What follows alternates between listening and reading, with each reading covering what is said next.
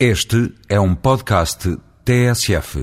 Ainda bem que o Sr. Presidente da República, usando a sua autoridade política, veio apelar publicamente a um debate sereno e clarificador sobre a localização do novo aeroporto de Lisboa. Por muito que se estime o princípio seguido pela Presidência da cooperação institucional, a verdade é que há temas que, pela sua relevância, não podem ver cingidas a sua discussão e decisão às reuniões semanais entre Presidente da República e Primeiro-Ministro. Confesso que, no meio de tanta confusão de argumentos, alguns usados de forma bem estrónica, ando cada vez mais aturdido. Assusta-me que um investimento estruturante e desta magnitude não mereça maior consenso político e assusta-me, sobretudo, aquilo que ouvi no último, no último debate mensal do Governo no Parlamento.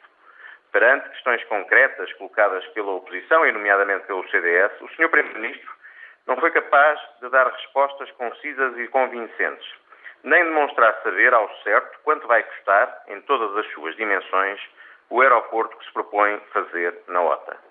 Tenho para mim que decisão importante que não se consiga explicar em três ou vá lá quatro folhas A4, dificilmente é uma decisão óbvia. Mas, enfim, esta pretensão de síntese e clareza talvez seja um grande defeito de gestor, não aplicável ao confuso universo das decisões políticas.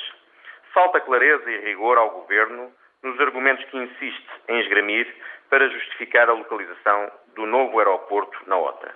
Também por isso, espero com expectativa o anúncio das conclusões sobre este tema do grupo de trabalho liderado pelo empresário Francisco Vanzeler. O mínimo que espero é que de um trabalho patrocinado por empresários e gestores as várias alternativas sejam elencadas com clareza, vantagens e desvantagens de cada uma, custos e benefícios associados para a região de Lisboa e para todo o país. Tratando-se de um investimento estruturante e caro e que vai afetar a vida de todos os portugueses durante décadas, será que estou a pedir muito?